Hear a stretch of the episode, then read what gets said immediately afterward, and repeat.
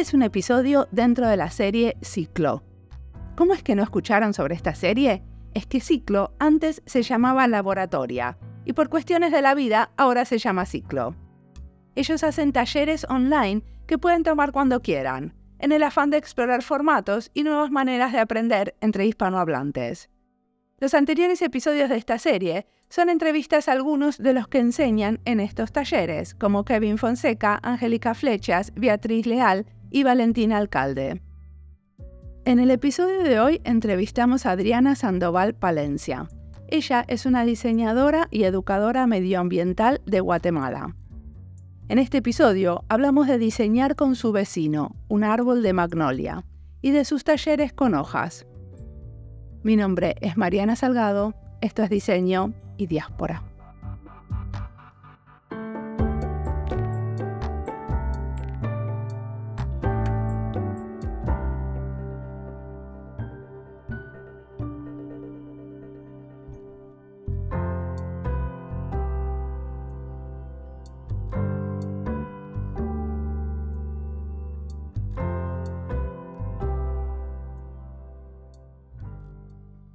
Mi nombre es Adriana Sandoval. Soy diseñadora industrial de profesión guatemalteca. Me he ido quitando un poco lo industrial. Bueno, no, no un poco, bastante. También saqué un diplomado eh, como educadora medioambiental con énfasis en cambio climático.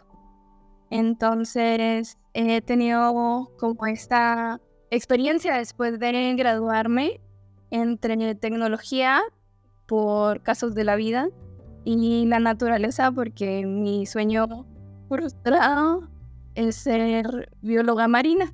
No se logró, pero desde el diseño he encontrado como esa conexión con la biología y me ha parecido sorprendente. ¿Y cuál es la relación del diseño y la naturaleza que encontraste? Fíjate que dentro de lo que encontré como educadora medioambiental, es que el diseño se acopla bastante a formas simplificadas de enseñar cosas que la biología a veces es complejo de enseñar. Entonces el diseño es una forma de traducir estos mundos naturales de una forma en que la gente, no sé, mucha gente diversa pueda entender estos procesos y estas conexiones y relaciones que tenemos con la naturaleza. Entonces, dentro de los procesos que he encontrado con el diseño, la gente se conecta mucho más con la naturaleza cuando les menciono que pueden crear con ella una con una relación respetuosa y simbiótica con ella, no, no tanto verla como un recurso, sino verla como una co-creadora de lo que querrás hacer, ¿verdad? Y por ejemplo, este proyecto que tenés que se llama Kinka, eh, esto tiene que ver con esto, ¿no? Sí. contame, ¿qué es Kinka? Kinka es un laboratorio de diseño y experimentación para el medio ambiente, para la naturaleza, y nació conmigo y con una de mis mejores amigas, Gabriela Campos. Y después de esa, ese nacimiento pues yo me he quedado un poco más a cargo de ella. Llevo ya dos años y algo con ella, yo como cabeza de Kinka, y es un emprendimiento en donde se encuentra abierto para, para cada persona que encuentre una, un pequeño interés por la naturaleza, ¿verdad? Entonces, brindamos talleres en donde hablamos un poco de co-creación, porque es que cuando yo comencé con Kinka, hablaba de co-creación y era muy difícil ponerlo en, en, el imaginario de las personas que no tenían una, un conocimiento que, de qué era co-creación o qué era diseño social o qué era diseño para la naturaleza. Y cuando decís co-creación, se trata de co-crear con la naturaleza, ¿no? Yo vi que ustedes tienen, por ejemplo, un taller de co-creación con hojas. ¿Qué hacen ahí? Sí, dentro de este proceso no, no lo queríamos, bueno, no lo quería hacer más como complejo, sino quería simplificar el término co-creación con la naturaleza porque dentro de las hojas, bueno, el taller es para hacer, para esqueletizar una hoja. ¿Qué quiere decir? Las hojas tienen sus nerviaciones, que son toda la parte como interna de la hoja, que está esqueletizada y pasas por un proceso de esqueletización en donde haces como ciertos procesos químicos o haces procesos que necesitas como tener, pueden ser químicos o no, para poder ver la parte interna de la, de la hoja. Y lo llamamos co-creación porque lo mencionamos eh, dentro de los laboratorios o de los talleres, que primero quien me brindó esta idea fue mi vecino, es un árbol de magnolia. Este árbol de magnolia se la pasaba como para estas épocas justo, como brindándome sus hojas todos los días.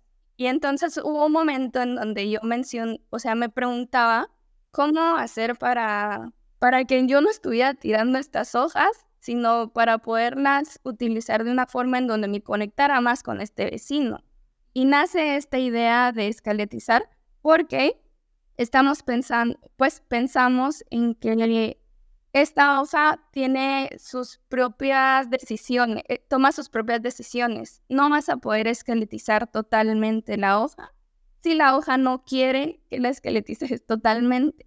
¿Qué quiere decir que la esqueletice? ¿Que entienda las nervaduras que tiene, ese tipo de cosas?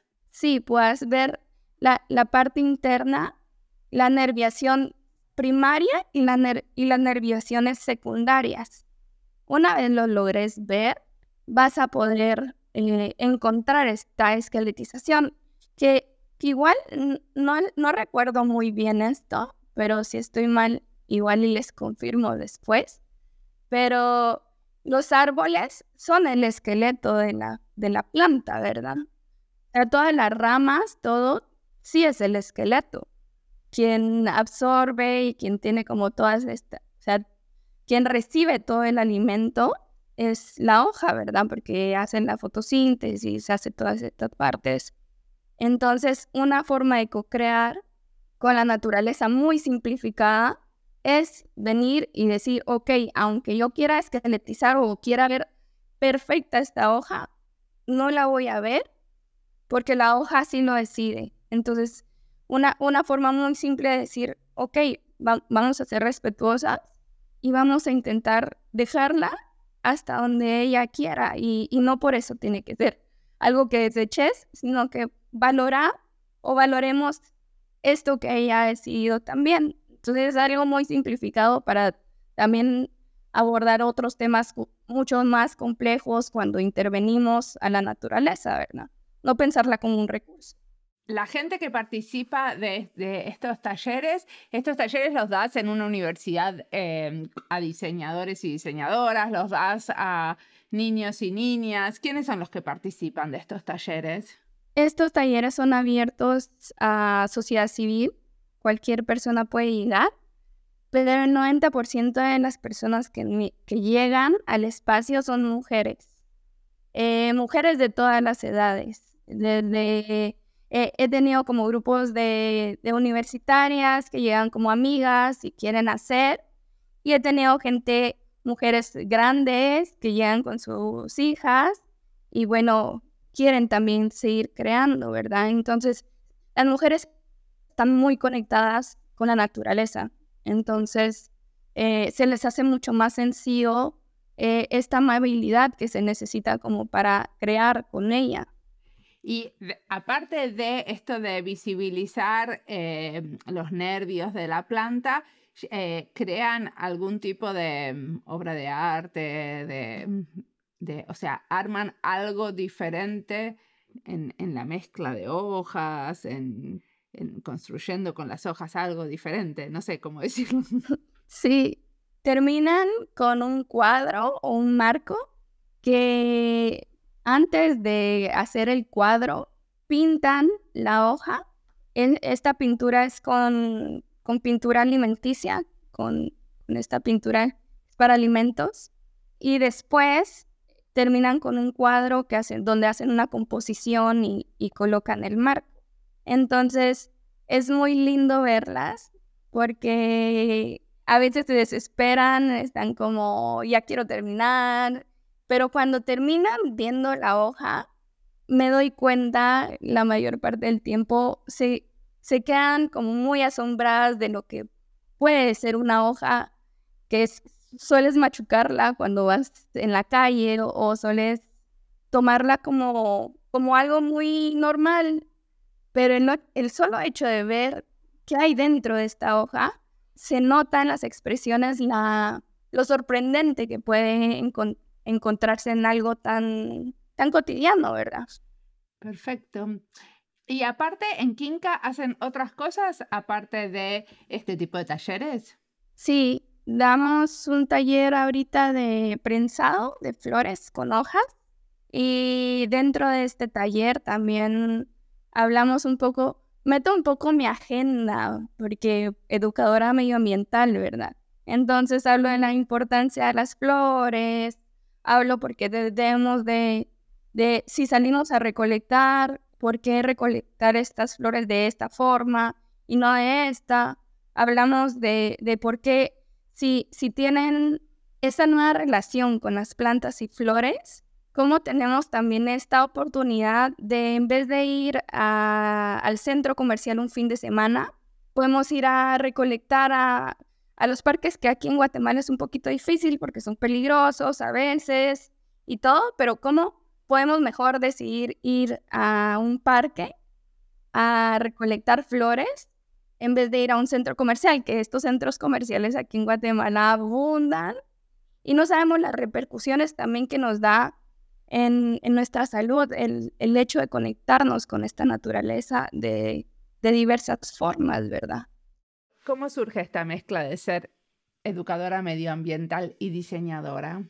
Como había mencionado, yo mi sueño frustrado es ser bióloga marina. Entonces, justo para la pandemia, el gobierno de Guatemala abre un diplomado para ser educadora medioambiental y pues lo recibo.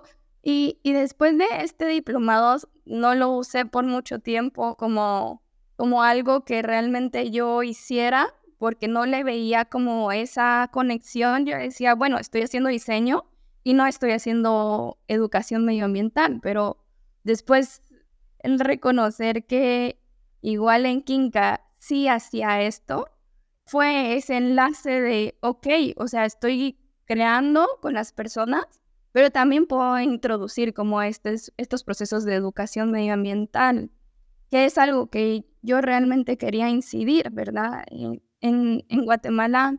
Y, y sí hay un, un movimiento fuerte en medio ambiente, pero el diseño le, le da un toque eh, bastante curioso, bastante lindo, como que coloreara eh, el medio ambiente de otra forma, ¿verdad?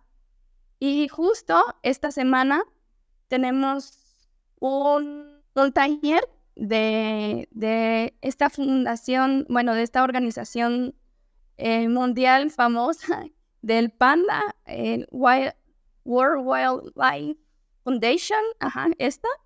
Y lo que le podemos agregar desde diseño ha sido como muy lindo porque pues este taller va a ser para 75 personas, va a ser el, el taller más grande que hemos dado, en donde vamos a hacer cerámica, porque también estudia escultura.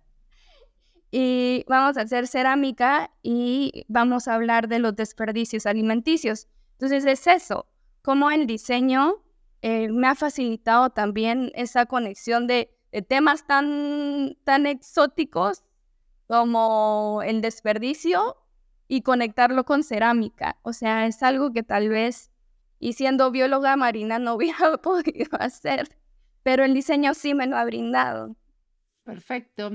Y contame un poco sobre eh, otro de los proyectos en el que estás metida es el laboratorio Sapiens. ¿Qué es lo que están haciendo con ellos? Eh, en laboratorio Sapiens somos cuatro personas. Ahorita solamente estamos trabajando tres, pero estamos Alejandro, Melissa, Mazo y yo. Y nosotros dentro del laboratorio Sapiens hablamos de derechos digitales. Y ahorita actualmente lo que estamos haciendo es nuestro tercer evento que se llama Tecnorizoma. Tecnorizoma es un proceso de formación para organizaciones. El año pasado fue para organizaciones en Centroamérica. Este año lo tenemos pensado para organizaciones en Latinoamérica porque hemos encontrado la, necesidad. Bueno, esa palabra de necesidad no me gusta tanto, pero hemos encontrado que, se necesita ese diálogo de, de derechos digitales en temas de tecnofeminismo, Internet, política y democracia. Y por ejemplo, ¿cómo tocan el tema de tecnofeminismo? ¿Qué tipo de cosas hacen? Bueno, ahorita eh, a eso iba. Siempre olvido estos cuatro temas, pero los puedo decir después. Ahorita eh, estamos haciendo el proceso de dos formas. Hacemos un proceso formativo en donde hay charlas de expertas, expertos y expertes y eh, por otro lado, hacemos un proceso de metodologías de creación para que las organizaciones tengan ciertas herramientas para los temas que se encuentran, los cuatro temas o los cuatro ejes temáticos que estamos abordando. Los temas, ya lo voy a decir, los temas son tecnofeminismos, Internet, política y democracia, futuros digitales en Latinoamérica y tecnologías, saberes y bienes comunes, esos. Y con eso, pues los cuatro ejes temáticos son muy diversos, son muy distintos y todavía no tenemos las herramientas, eh, no hemos terminado las herramientas que vamos a, brindar en cada uno de los ejes. Vamos todavía como por el concepto de qué vamos a hacer, y eh, cómo lo podemos hacer. También el identificar cómo estamos narrando la Internet, ¿verdad? ¿Qué, qué se está diciendo en la Internet? ¿Qué, cómo, ¿Cómo vemos la tecnología? Si la vemos, algo que, que Alejandro siempre menciona es que tendemos a ver la, la tecnología, porque así nos la venden, como algo tecnosolucionista, que no es así, ¿verdad? No, no. Realmente la tecnología es, pero no nos va a solucionar todo de la noche y la mañana. Entonces, cómo posicionar estos temas para que la gente como que reconozca y se cuestione eh, cómo habitamos eh, la Internet o la tecnología, eh, qué, qué, tan extractivista puede ser también, ¿verdad? Todos estos temas ponerlos en la mesa y ver si las organizaciones también están interesadas en reconocer e-, estos procesos, ¿verdad? Y cuando hablan de herramientas, eh, ¿tenés algunos ejemplos que me puedes dar? ¿Qué sería una herramienta en este contexto? Tenemos el proceso de que vamos a hacer es para tener una herramienta dentro de la página web que puedan descargar.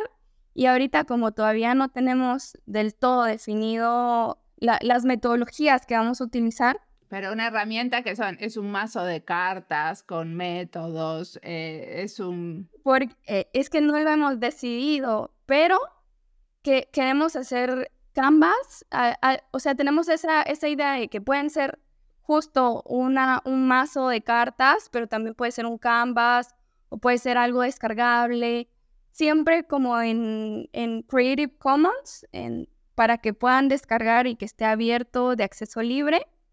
Y las herramientas pueden ser para la discusión sobre la naturaleza y tecnologías digitales, desde cuestionar la forma analítica de las tendencias sobre tecnologías digitales o las formas de apropiación de las tecnologías digitales, cómo habitamos las tecnologías digitales. O sea, son todas herramientas para el trabajo colaborativo para, y para armar buenos diálogos, para apoyar los diálogos. Exacto porque nos hemos encontrado que los, los demás tecnorizomas, también las organizaciones, todavía no están en ese, en ese posicionamiento de encontrar la Internet como una herramienta o un sistema que les pueda favorecer en, en múltiples procesos, ¿verdad? Y, y, lo, y las necesidades que tenemos para, para ser conscientes de, de esta plataforma, ¿verdad? De, de la internet, de la tecnología, de los celulares, todo esto, colocarlo y bueno, a ver qué sale. O sea, como la idea es hacer un apoyo a las ONGs que están trabajando con estos temas. Sí, ONGs colectivas pequeñas también. El año pasado llegaron desde Quetzaltenango, también había en Antigua, en Ciudad de Guatemala, pero también en El Salvador, en Honduras, en Panamá, en México, para que las organizaciones eh, comiencen esos diálogos, ¿verdad?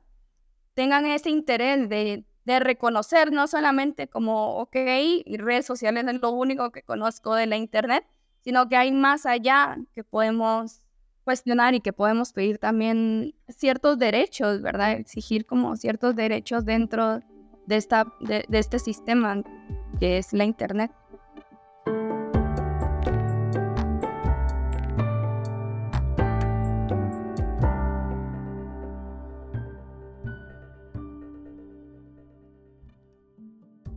Esta entrevista es parte de las listas Educación en Diseño, Diseño con lo no humano, Ciclo, Guatemala y Diseño, Alimentos y Diseño y Diseño Sostenible.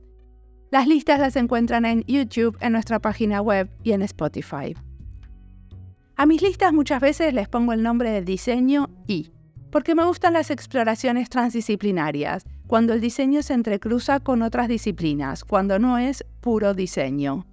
Para mí el diseño es una práctica híbrida que se enreda y se superpone con otras cosas, a veces de intereses personales, a veces con cosas que escucho y me dan curiosidad.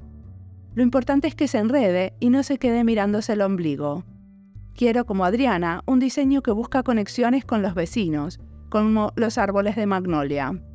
A mí me gusta tanto el agua, tendría que hacer una serie sobre el agua. En algunos episodios apareció el tema, pero muy a cuentagotas.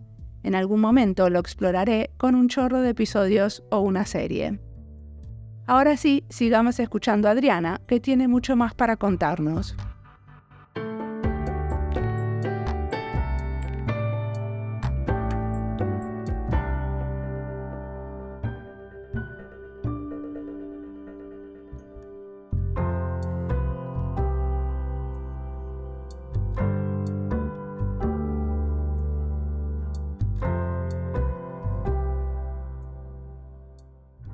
Te parece que hacen falta nuevas herramientas o, más como un compás o em, como una brújula para entender dónde encontrarlas y qué cosas hay existentes? Porque hay bastantes herramientas para este tipo de diálogos que ya, que ya se conocen. Sí, sí. Fíjate que dentro de esto, creo que sí hay herramientas, las hemos mapeado, pero las herramientas que hay también no están contextualizadas a espacios como, como Guatemala primero y como Latinoamérica. los temas políticos que hablamos dentro de nuestros contextos son distintos. Y entonces sí necesitamos hablar de, de cómo, por ejemplo, eh, la minería está, pues ahorita con el litio eh, en Chile, creo yo, quieren llegar y quieren abrir como los suelos y sacar, extraer el litio. O sea, son temas que en otros países igual y, hay cierta cobertura con esto, pero en Latinoamérica no, ¿verdad? Entonces, el hecho de hacer herramientas para nuestros contextos creo que es, bueno, no creo, es relevante para para hablar y discutir sobre esto, porque igual muchas cosas nos pasan por encima como latinoamericanos. Es verdad. Y decime una cosa, aparte de eso, eh, sos parte de Materia Oscura. Hace bastante que entrevisté a Valeria Alcalde, que, mm, que, está en Materia Oscura. Me gustaría saber qué están haciendo últimamente. ¿Siguen sus encuentros? O sea, antes se encontraban y, me, y leían textos y después mientras leían eh, uno bordaba y otro dibujaba y eh, otro em, hacía una poesía. Eh, ¿Qué está haciendo ahora Materia Oscura? Nos seguimos reuniendo. Con estas reuniones, pues seguimos leyendo, seguimos escribiendo, seguimos, vale, lo diría como sentipensando el diseño. Y dentro de este sentipensar también creamos laboratoria, que laboratoria es este proceso que hemos llevado o estaremos llevando durante el año, que ha sido en colaboración con Tallerista. Y es un proceso en donde hemos recopilado, curado, diría yo, a 12 diseñadoras, la mayoría son diseñadoras, para dar una vez al mes un taller de cuatro ejes temáticos también. Estos ejes temáticos son diseño para el cambio social, diseño para y con la naturaleza, diseño y emociones, diseño, emociones y afecto y diseños otros. Y dentro de esto, bueno, esta, esta laboratoria nace de una idea que yo propuse cuando llegué a Colombia y se la propuse a Vale y después Vale se la propuso a William y lo hablamos y nos emocionamos mucho. Y nace de un cuchubal. En Guatemala, el cuchubal es este encuentro de mujeres que politizamos el chisme, ¿verdad? Y encuentro de mujeres que cada mes, eh, en vez de meter el dinero al banco, supongamos 100 quetzales, eh, en vez de meter el dinero al banco, pues se lo damos a una de, del grupo. Entonces, de esto, yo pensaba, bueno, hagamos un cuchubal con diseñadoras o con diseñadores, en donde una vez al mes alguien dé de sus conocimientos, ¿verdad? Para que también nos sigamos formando como diseñadoras de diversos temas, ¿verdad? Porque pues, el diseño es tan amplio que nos podemos dedicar a muchas cosas, ¿verdad? Entonces, nace como con la idea de, ser una, una comunidad que se siga autoformando, que siga generando conexiones y que también siga reforzando como esas relaciones latinoamericanas que, podemos tener eh, en el diseño, porque pues yo he estado, un poco cansada como de escuchar que los diseñadores más famosos son de Europa o de Estados Unidos. Y pues quería proponer como, bueno, hagamos algo más grande en Latinoamérica en donde también nuestro vivir y nuestro sentir como latinoamericanos se muestre dentro de este espacio, ¿verdad? O, se escuche lo que estamos proponiendo y que no sea como alguien que se vaya o, que esté en Europa y que escuche lo que estamos diciendo y que lo replique y que cobre mucho dinero por eso, ¿verdad? Perfecto. ¿Y se anotó gente para los cursos de laboratorio? ¿Laboratoria? se ha notado gente y ha sido lindo que han publicado o sobre, pues, en, en diferentes redes sociales como lo bien que se puede sentir como estar en una comunidad, porque algo que hemos identificado es que las personas dicen como, es que yo quería hacer este tipo de diseños, pero me he sentido muy sola hablando de estos temas y, quiero hablarlos con alguien, cómo me siento, cómo, cómo, cómo me atraviesan eh, los temas, porque pues claramente no estoy en una agencia de publicidad en donde pues los temas pueden ser muy ajenos a mí, ¿verdad? Sino que esto es algo que me interesa, algo que me mueve, algo que me motiva. Y también cuando hablamos de diseño social, algo que me cansa porque igual y, son problemáticas que nos atraviesan a todas, ¿verdad? Entonces el encontrarnos ha sido como un abrazo para la diseñadora interior.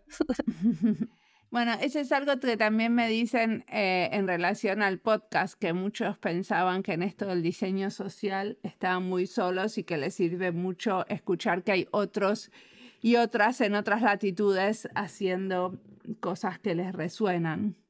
Eh, pero estas eh, clases de laboratoria son clases en línea, pero donde se juntan todos a tomar la clase.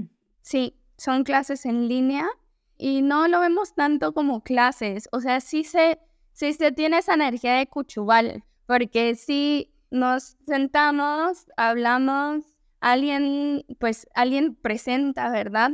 Pero siempre está ese diálogo y ese, ese espacio como de de, llorar también, porque igual y, podemos llorar.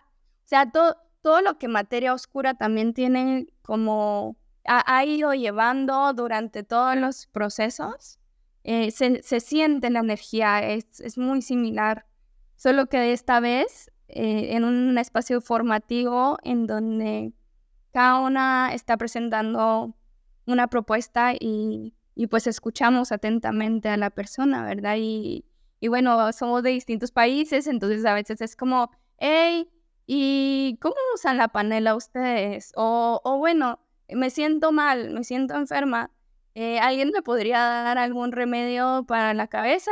Y a mí me han surgido desde materia, al menos me han surgido como ideas como muy, muy locas para mí, pero que en los contextos, que me ponga tomates en, las, en los pies, que me ponga tomates en las amígdalas, que la cebolla, que, que ha sido como ese encuentro, no solamente hablar de, de diseño, sino también, pues yo soy diseñadora, pero también soy otros seres humanos más allá, soy múltiples yo, ¿verdad? Entonces, dentro de este múltiple yo, me he encontrado en estos espacios, ¿verdad?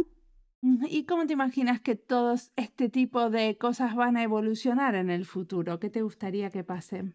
Estábamos hablando justo con Vale, William y Kevin de esto. Y en laboratorio si nos imaginamos algo grande en Latinoamérica, que seamos un referente de encuentros en Latinoamérica. Eh, esperamos poderlo hacer presencial eh, en unos años, que pudiéramos encontrarnos, que pudiéramos tener esto, estos, eh, estos encuentros tan personales, porque con Vale, pues yo no era parte de materia oscura en sí, oficialmente no era parte de materia oscura, pero yo fui una de las personas, creo que ha sido la, un, única persona que ha estado en todos los pentacágonos desde que empezaron. No sé cómo llegué ahí. La tecnología, el espacio comunitario que, que la digitalización nos da ha sido gran parte de esto. Pero yo he estado durante todos los pentacágonos y en algún momento comenzamos a colaborar con Vale y nos sentíamos tan cercanas, pero no nos conocíamos, ¿verdad? Y, y una vez nos conocimos en persona, pues la relación ha sido, ha ido creciendo cada vez más. Y entonces estos espacios que creamos son, son espacios con mucha intención, con mucha emoción. O sea, nosotras como diseñadoras no quitamos esa, eso que sentimos y, y, cuando nos sentimos mal, pues lo mencionamos o cuando algo está pasando, pues lo, lo verbalizamos y creo que eso en estos tres proyectos en donde estoy, creo que ha sido mi interés fundamental, ¿verdad? Tener espacios en donde yo me sienta cómoda, me sienta amable, porque también igual y a veces si estamos enojados con la otra persona no podemos ser tan amables, pero la mayor parte del tiempo me siento amable en estos espacios y, me sienta la diseñadora que puedo y, quiero ser. No, no pido más y, he, he, llegado a caer a estos tres espacios de esa forma, de, con mucho crecimiento personal, con mucho crecimiento como diseñadora y en un encuentro que yo siento que nomás salí de la universidad no tenía, ¿verdad? Porque no, para mí no existían estos espacios y los hemos ido co-creando en colaboración con quienes han venido tanto, tanto por decirlo, la naturaleza, yo co-creando con la naturaleza, yo co-creando con Laboratorio Sapiens o co-creando con, con materia oscura, ¿verdad? Perfecto. ¿Y qué te inspira en este momento? ¿Qué quieres recomendarle a la audiencia? A la audiencia? ¿Qué estás leyendo, escuchando, mirando? Ahorita he estado mucho en temas de documentales. Me gustan mucho los documentales, me parecen maravillosos. Tengo un libro que me gustaría recomendar, pero creo que más que el libro voy a recomendar un documental. Este documental, eh, mi yo de bióloga marina diría, école, es un documental que se llama Puff, está en Netflix y de este documental es sobre un pez muy pequeño que pues al ser tan pequeño eso es un pez casi recién nacido, pero será, al ser un pez tan pequeño eh, ve el mundo de muy diferente forma. Y entonces tiene unas tomas macro en documental increíbles en donde te posiciona como un pez pequeño, ¿verdad? Un pez que que podría ser comido, pero que también tiene ese encuentro asombroso con, con el mundo que está afuera, ese azul que, que envidia. Bueno, muchísimas gracias por la entrevista.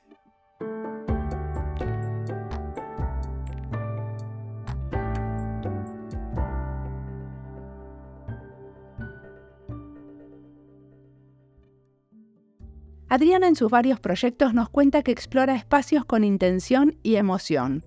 No es evidente cuando muchos espacios colaborativos están armados desde la necesidad de trabajar en conjunto por una cuestión de efectividad, de dejar de hacer las mismas cosas en paralelo. Hay que colaborar para seguir los ideales neoliberales de productividad, no porque se nos da la ganísima gana de hacer algo juntos. Hay que colaborar porque el proyecto necesita ciertos socios de diferentes lugares o porque necesitamos la legitimidad de un organismo que nos avale lo que hacemos. Muchas veces se colabora desde un lugar muy diferente a la emoción de lo que pueda pasar, de sorprenderse cuando nos juntamos. Y también pasa al revés, que a veces hay que colaborar por alguna razón muy razonable y terminamos contentas de hacer cosas juntas, conociendo gente y perspectivas que nos apasionan. Sigamos creando espacios en clave de colaboración que promuevan el aprendizaje abierto y el compartir. Como siempre, la música del podcast es de Antonio Zimmerman, el diseño de sonido de Julián Pereira. Este podcast está publicado con licencia creativa común con atribuciones. Esto fue Diseño y Diáspora. Pueden seguirnos en nuestras redes sociales, YouTube, Instagram, LinkedIn y Twitter, o visitar nuestra página web diseñoydiaspora.org. No olviden de recomendarnos, nos escuchamos en la próxima.